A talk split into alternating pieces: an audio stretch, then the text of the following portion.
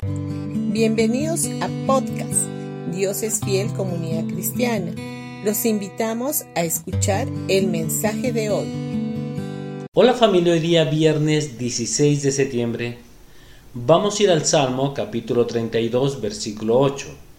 Yo te haré saber y te enseñaré el camino en que debes de andar. Te aconsejaré con mis ojos puestos en ti. Nunca intentes construir una casa sin primero poner buenos cimientos. No importa cuán apurado estés para terminarla o cuán ansioso estés para decorar y poner los muebles. Tómate tiempo para establecer un fundamento sólido primero. Si no lo haces, esa casa estará muy inestable y con la próxima crisis que puedas tener se caerá.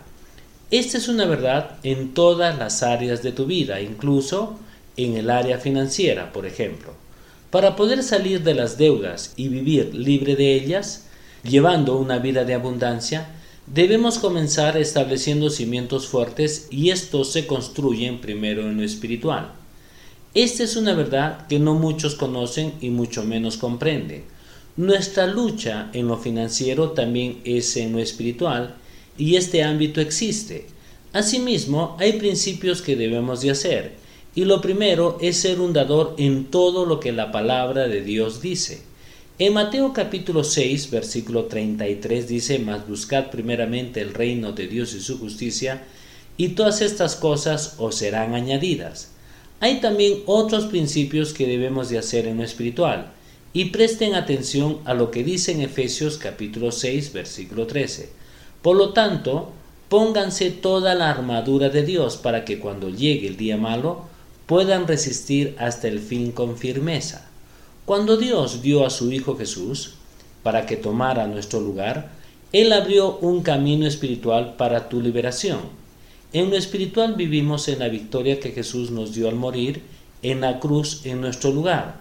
Lo que tenemos que hacer ahora es creer esa verdad y defendernos de los ataques del enemigo poniéndonos la armadura de Dios. En el verso 14 de este mismo capítulo dice, manténganse firmes, ceñidos con el cinturón de la verdad, protegidos con la coraza de justicia. La verdad es la palabra de Dios y esa verdad dice, no he visto justo desamparado ni su descendencia que mendigue pan. Dios tiene un plan para nosotros desde antes de la fundación del mundo. Ese plan incluye tus finanzas y finanzas bendecidas, no llenas de deudas o de preocupaciones. Tú podrías decir, ¿Debo comenzar a ordenar mis finanzas? Claro que sí. Hay que hacerlo, hay que hacer en lo natural lo que es necesario hacer, pero hay que comenzar en lo espiritual y hacer lo que tenemos que hacer.